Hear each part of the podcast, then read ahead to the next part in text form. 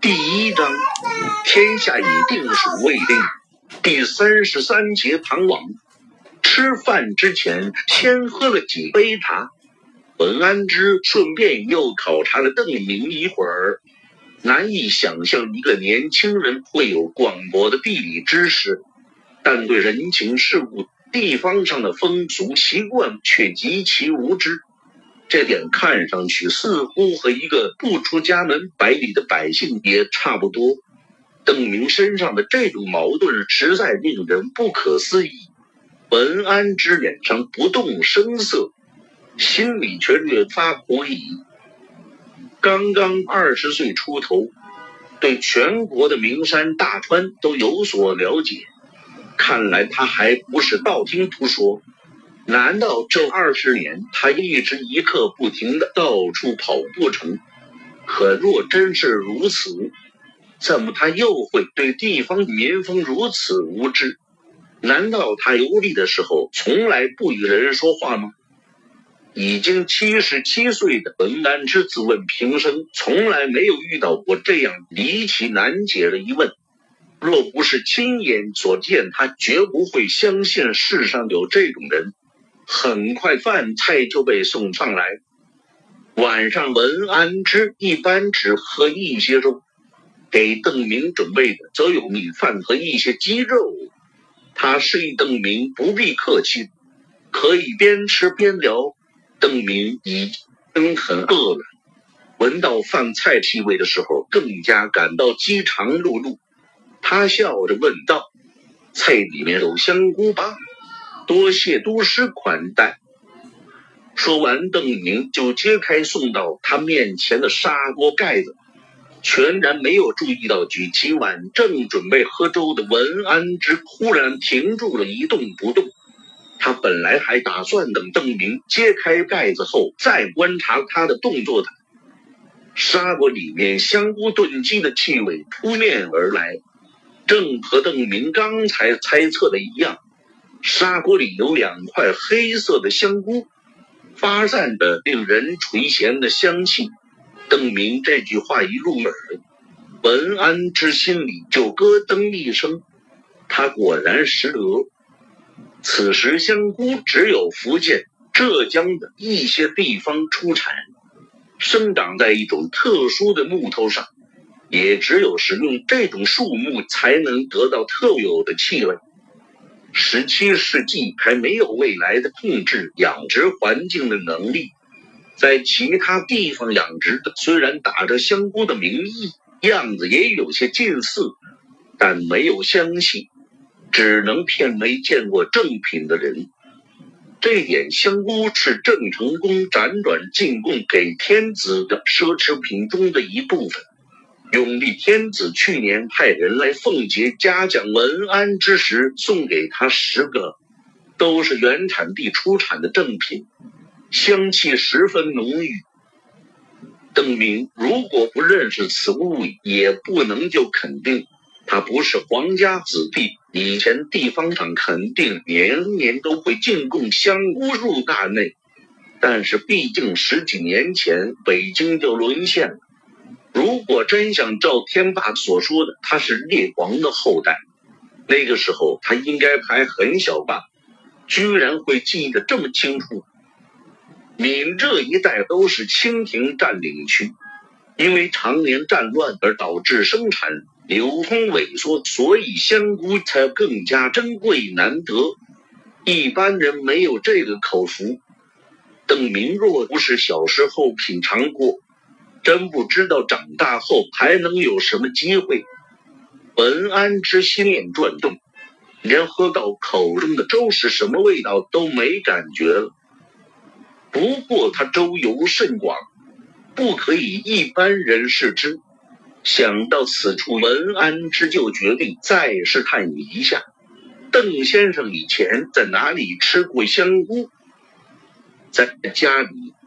邓明对野生香菇的产量毫无概念。以前在超市里，他能看见大袋大袋的香菇，所以从未觉得这是种奢侈品。香菇做什么菜都好。文安之心里又咯噔一声，忍不住追问道：“邓先生家里常用香菇做菜吗？有时吧，炖肉、蒸鱼、炒的香菇肉丝，或是香菇油菜之类的。”邓明随口答道：“嗯，用香菇炒油菜。”文安之的语气变得有点古怪。是这个问题让邓明也感到迷糊。这不是常见菜吗？满大街的馆子里都有。突然，他灵光一闪，记起以前去南方的时候，浙江一带的人管油菜叫青菜，连忙补充道。油菜就是青菜。文安之盯着邓明看了两眼，确信自己不会看走眼。此人说的确实是实话。看起来他家里就曾把稀罕的香菇用来炒油菜，而且这年轻人心里显然就没把来自原产地的香菇当成什么了不得的奢侈品，地位和青菜相去不远。心里暗叹了一声，文安之觉得邓明以前的物质生活水平是自己闻所未闻的。二十一世纪的物质生活水平本来就是十七世纪的人无法想象的，比这个时代人心目中的神仙所能享有的水平还要高出一大截。给他吃了两个，亏了。文安之看到自己珍藏的东西根本没被客人当一回事，心里也有些后悔。不过很快他就暗暗自嘲，压下这点小家子气的念头。虽然是天子大老远派人送来的东西，吃了就算了，终归还是不要太小气，对吧？老夫天启二年侥幸。赐进士及第，文安之说话的时候，目光炯炯的看着邓明。我邓明一点儿也不明白对方的心理，看见文安之盯着自己看，估计对方话里有什么潜台词。但邓明想了半天也不明白，便猜测对方是不是想在外人面前。炫耀一下，虽然邓明觉得文安之这么大岁数没必要和自己炫耀，但他还是恭维了一声：“都师大才。”文安之听完真有点哭笑不得。进士及第固然是件了不起的事，但他又怎么会有心思在这么一个年轻后生面前显摆？文安之进一步提醒道。先帝、哲皇帝、天启皇帝赐老夫翰林院编修。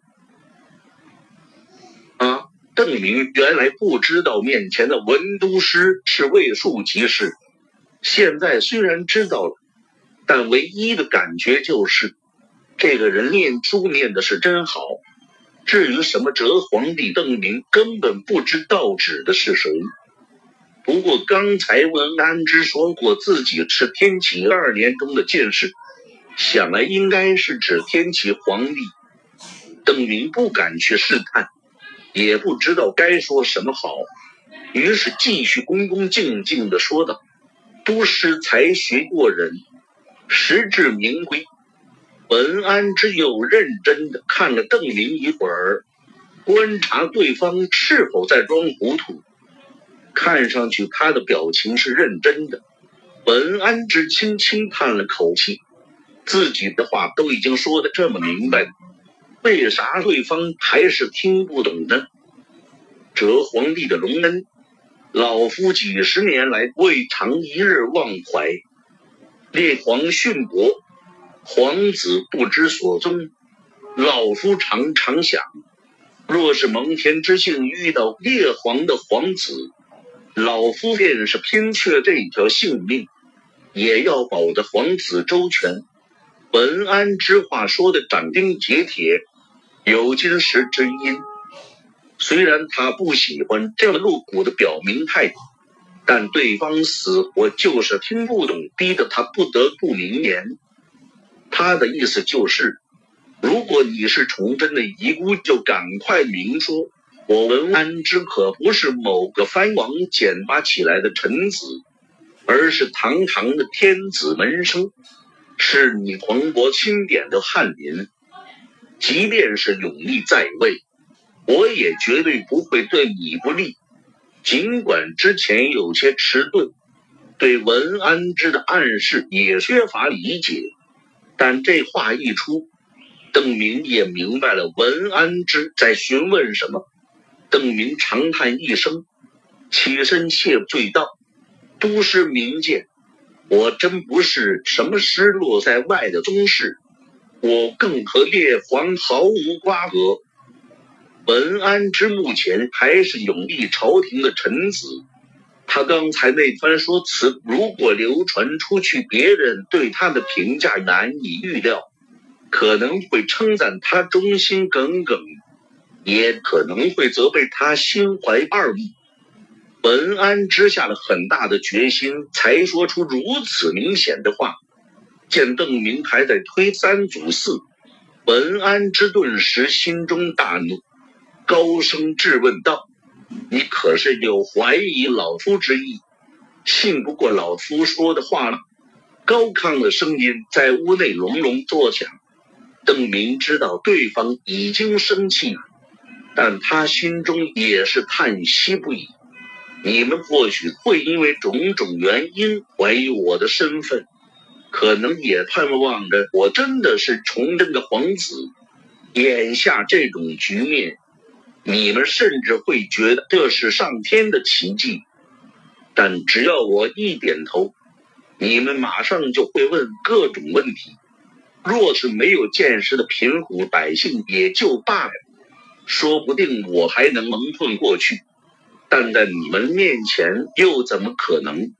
我连崇祯的儿子该怎么排行都不知道，也不知道你们口中的三太子名字是什么，更不用说我还必须报出自己的所见所闻，这些年的生活经过。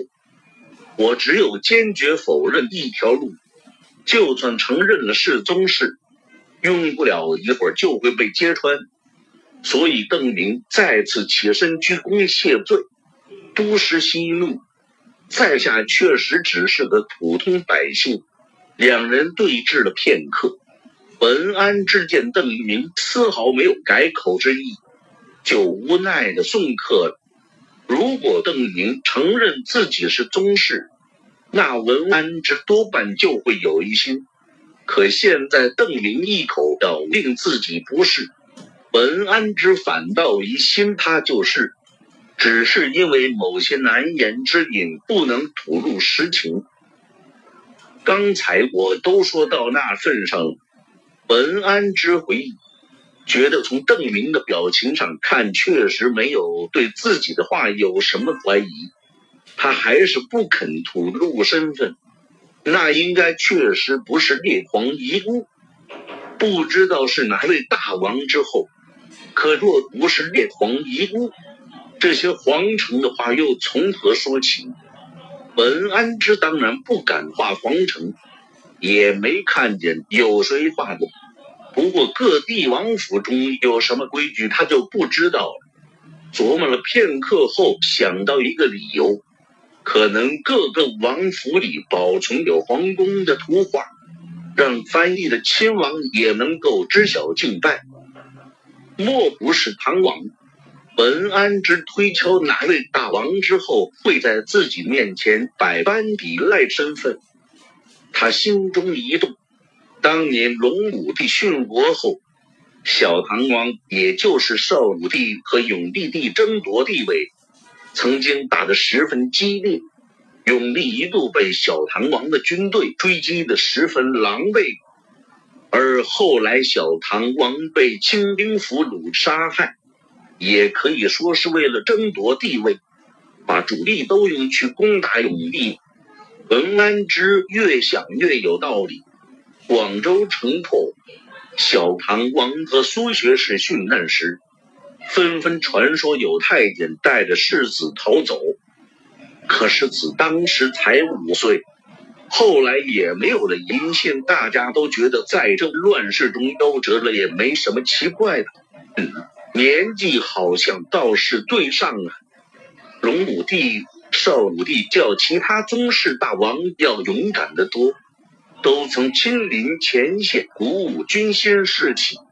文安之看来，邓明的作战风格完全是前人遗传。由于不再怀疑邓明是骗子。那么邓明的功绩就得到了文安之的客观正视。现在他对邓明的评价已经很高，内心里其实也很期盼他确实有皇家血脉，能在大厦将倾的时候出来振奋人心。如果邓明是少唐王的话，那么他之前对文安之的戒备就变得可以理解。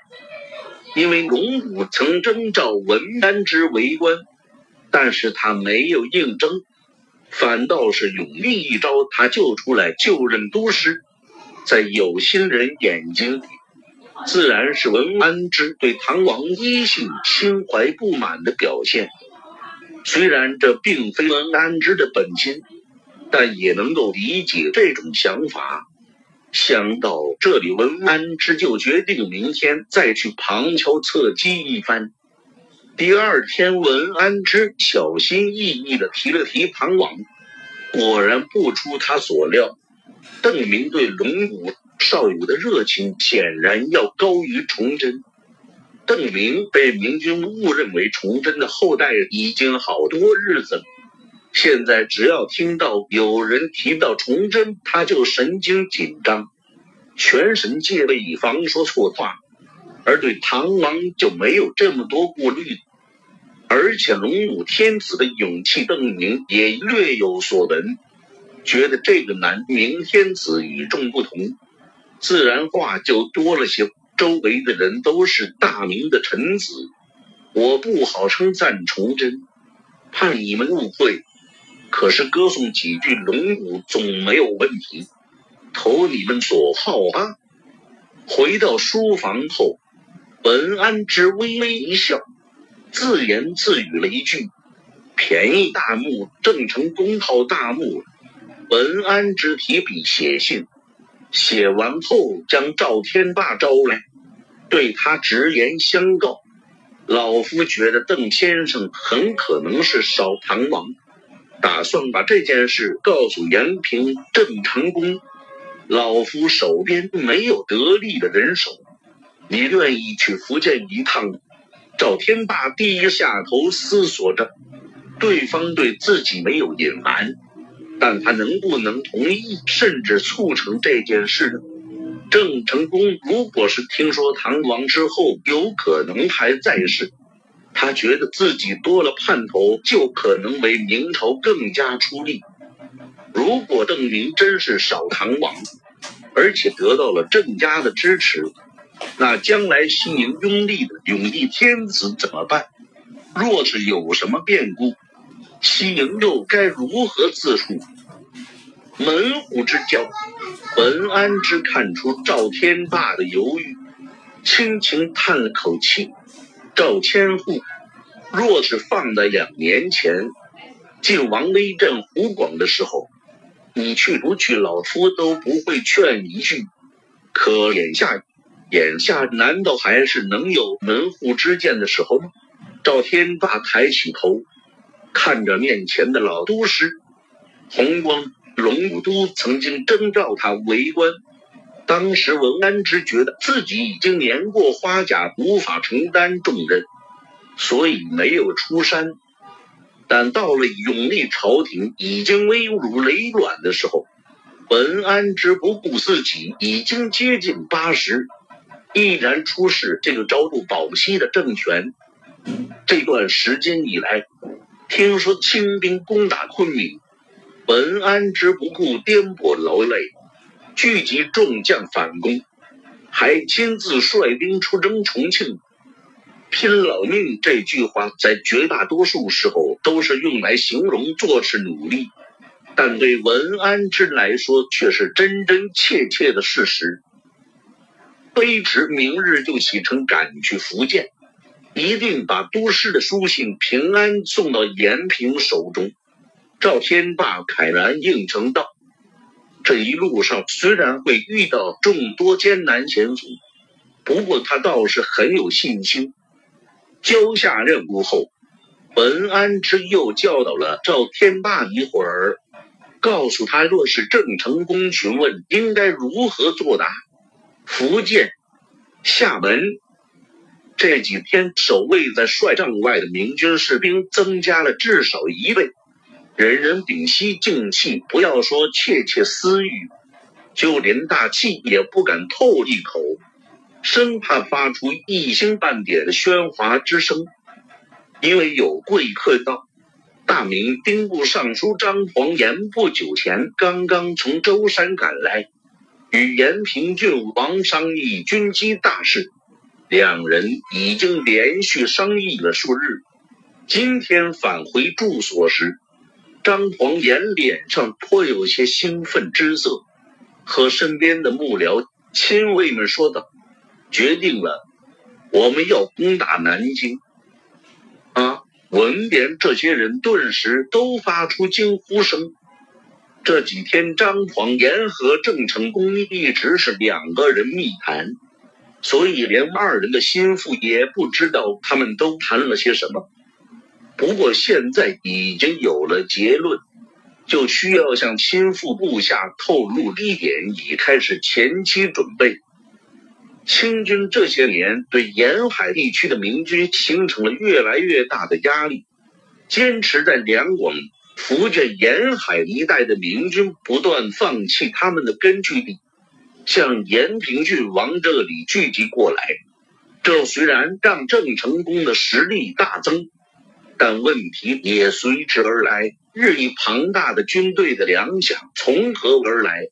抵达厦门后，张黄岩就听到郑成功叫苦，说他手下的兵马已经超过十四万。而且还在不断增多，这么庞大的军队加上军属，就是夺取半个福建养起来都不是容易的事。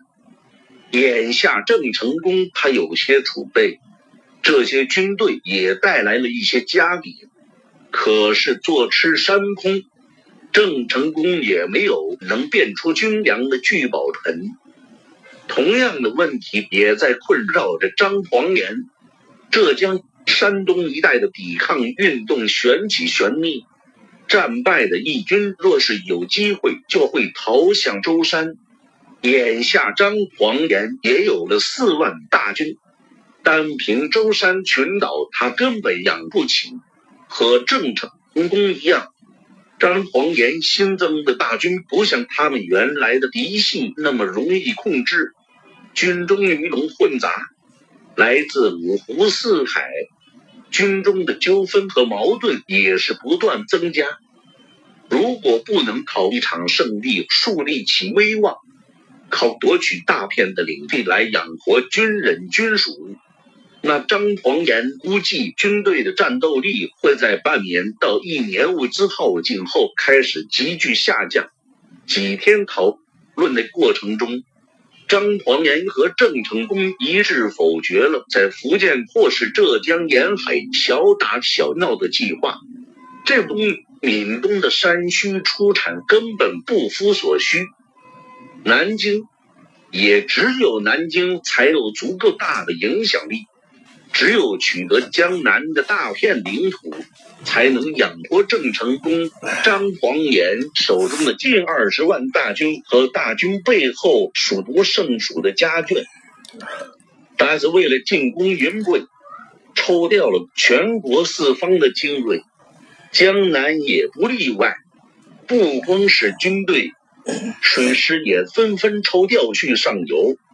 保护粮船不被文都师拦截，南京空虚，断断无法抵挡我吴二十万官兵的雷霆一击。简要介绍了一些达成的计划后，张黄岩对这些心腹说出了自己的顾虑。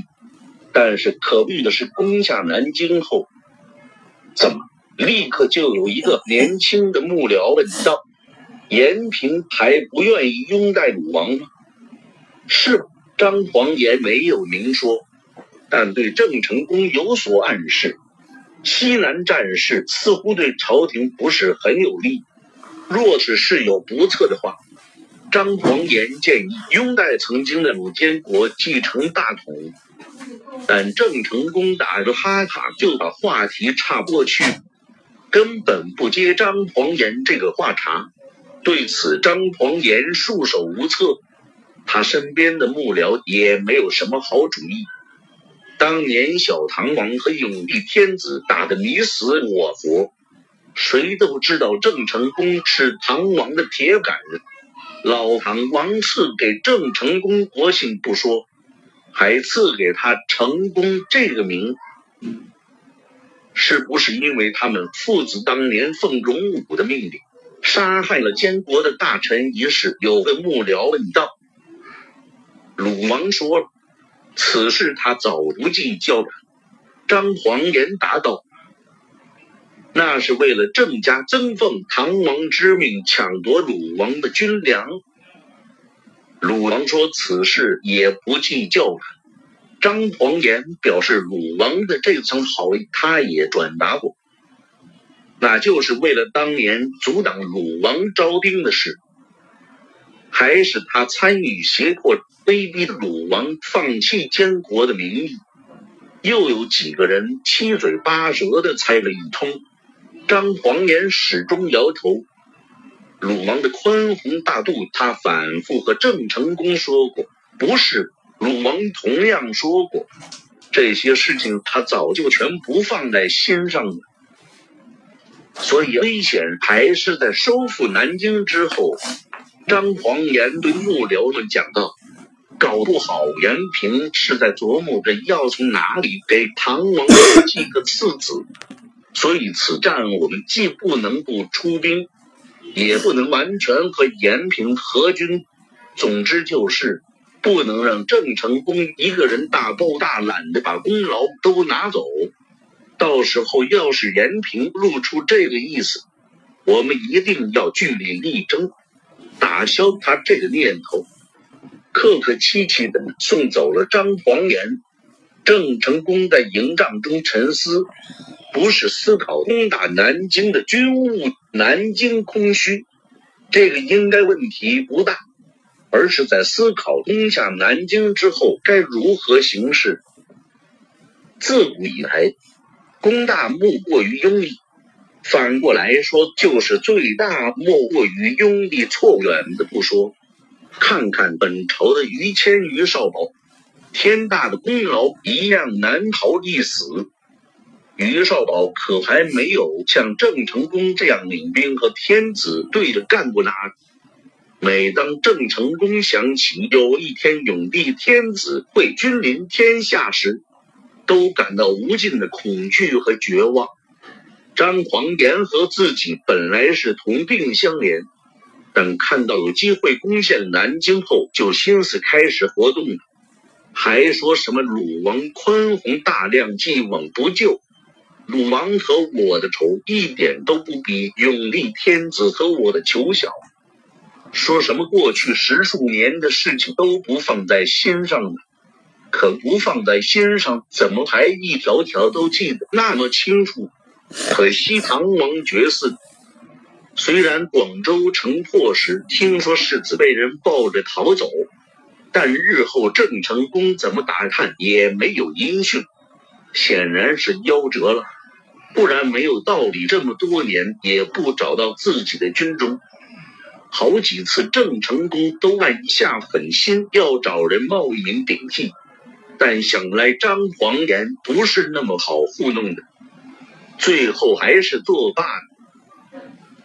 这次收复南京那是天大的功劳，我要先在太祖的孝陵上好好哭一场，城破后再好好哭一场。然后就挑的宗室子弟过继给唐王。